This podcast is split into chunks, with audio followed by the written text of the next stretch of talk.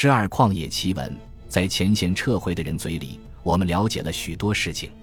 越南人打仗实行家庭包山头，政府命令他们必须死守，撤退就要被杀头，所以他们就一家老小一起上，孩子压子弹，大人打。每个山头上都有步枪、十二点七高射机枪和火箭筒，飞机、坦克、步兵都能对付。有时候我军攻山头。先是一阵炮轰，步兵冲上去一看，只有丈夫、妻子和孩子的尸体。越南的游击战确实打得很油，他们经常三五个人一群或单兵埋伏起来偷袭我军。当我们向他们射击时，他们光着脚，连蹦带窜地逃进树林。在一天凌晨的战斗中，他们俘虏了我们一个卫生员。我们部队发起攻击时，那个卫生员高喊：“不要打！”是自己人，我们的部队中计了，放心地向高地上走去。当与敌人接近时，遭到猛烈的火力袭击。之后，我军对高地进行了炮火覆盖。步兵攻上去以后，发现了卫生员的尸体。还有的时候，我军对敌人高地发起进攻时，越南女兵们光着身子，拿着鲜花，欢呼着向我们的部队冲下来，妄想瓦解我军的斗志。这意着。在我军战士面前显得太幼稚了，我们的枪炮照样向他们无情的射击，让他们一个个带着肆虐的奸诈离开了这个世界。我军承认，战斗中越军最成功的做法就是隐藏尸体。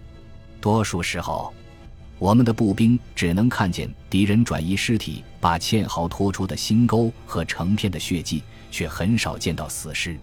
在一天夜里。我军一个步兵连占据着一个高地，站岗的士兵走进茅草地边小便，一双手抓住了他的腿，他顺势向下开枪射击，打死了抓腿的敌人。步兵连在搜索中发现，是我们的哨兵无意中站在了一个洞穴边，后来在洞穴里清出了六十多具越军尸体，这是敌人撤退时没来得及炸毁洞口。随着我军先头部队的推进和后续部队的充实，我们这里安全了许多，紧张的气氛松缓下来。射击间隙，我们可以打扑克，有的人打开收音机，可以收听许多国家的电台广播。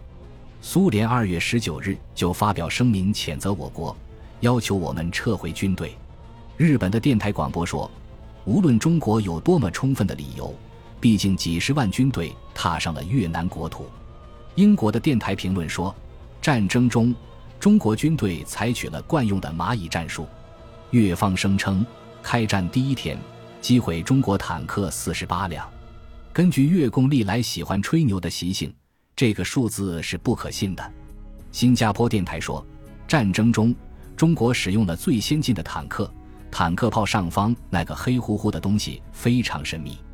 中国军队的战争达成了一个重要目的。就是越南已从柬埔寨撤回三个师的兵力，抵抗中国军队的进攻，大大的减轻了柬埔寨波尔布特的压力。我国政府的第一号战报说，二月十七日七时，中国人民解放军从广西、云南两个方向发起自卫还击，保卫边疆战斗。越南军队点燃了停放在中越友谊大桥上两节车皮的炸药，炸毁了中越友谊大桥。以上种种消息表明，发稿人有意无意不得而知，听消息的人对战场真实情况却知之甚少。我们连编入炮兵群执行任务，连队的所有干部早已经都回到了炮阵地上，连长担任阵地指挥，我们其他几个干部实行了干部包炮，我分包在一炮。一天下午，射击口令又一次敲响，全连射击一百零一号目标支撑点。榴弹顺发引信全装药，标尺五百零三，基准射向向左一杠二十一，集火射向二十四发急速射放。随着令停齐落，全连火炮奋进响起。全装药炮弹射击距离最远，后坐力也最大。一炮打到十几发炮弹的时候，我发现贮储坑裂开了大口，火炮前后运动量增大，这样。火炮对贮储坑的撞击力就会加大，这种情况如果得不到遏制，一炮很可能因后座严重被迫中途停止射击。我当即告诉瞄准手：“听我指挥，让你放再放。”每打一发，我就拿板斧把垫在炮轮前的两个三角木往后砸两下，跑回来再令瞄准手放。几个回合，强烈的震撼和急切的心理使瞄准手忘记了听从指挥。我砸完三角木，刚转身向炮后跑，第一步还没有落地，瞄准手把炮打响了。我一个趔趄，只觉得一股喷焰从后脑卷到前脸，好像大脑随着火炮的巨响爆炸了。借着惯性，凭着印象跑回炮后，我的眼却睁不开了，担心出了严重问题，瞬即用手去摸，火药的残渣、烧焦的眉毛、睫毛、胡子的灰渣脱落下来，眼。睁开了，原来是眼睫毛烧在了一起。再摸后脑，接下来一块头发烧成的焦瓦。营教导员和一个战士不知所措地看着我。教导员担心地问我：“怎么样？没事吧？”我说：“没事。”等我醒过神来，才发现帽子不知道吹到哪里去了。找到了帽子，帽徽却始终没有找到。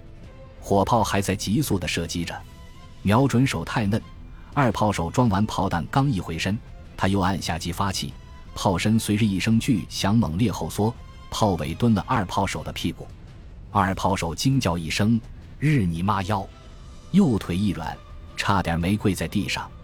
要是再早一点发射，二炮手就会骨折。火炮发射时的震颤越来越大，又打了几发炮弹，瞄准手自己眼睛还没离开瞄准镜，就下意识地按下了激发杠杆。以至于碰的眼眶流下了鲜血。二十四发炮弹发射完了，卫生员给瞄准手包扎眼上的伤口。大伙笑了，指点着责怪他：“孙桂林哪孙桂林？你说你伤了多少人？”他也会意地和大伙憨笑着。在以后的日子里，先头部队渐渐远去，我们后面的大口径火炮也陆续越过边界，向越南腹地开去。我们营则作为军反坦克预备队囤积起来，战斗离我们越来越远。我们有幸享受战利品了。早年法国人在越南建的养鸭场的几千只鸭子被我军缴获，我们连分到了几十只。外国进口到越南的刮胡子刀片和铝制的小梳子也分发给了每个官兵。我们吃着鸭肉，拿着打扮自己的新奇的小玩意，得意而又欣慰。过界的部队更是幸运，他们的炊事员可以在随处可见的死牛、死马身上挖一块肉下来做菜吃。本集播放完毕，感谢您的收听，喜欢请订阅加关注，主页有更多精彩内容。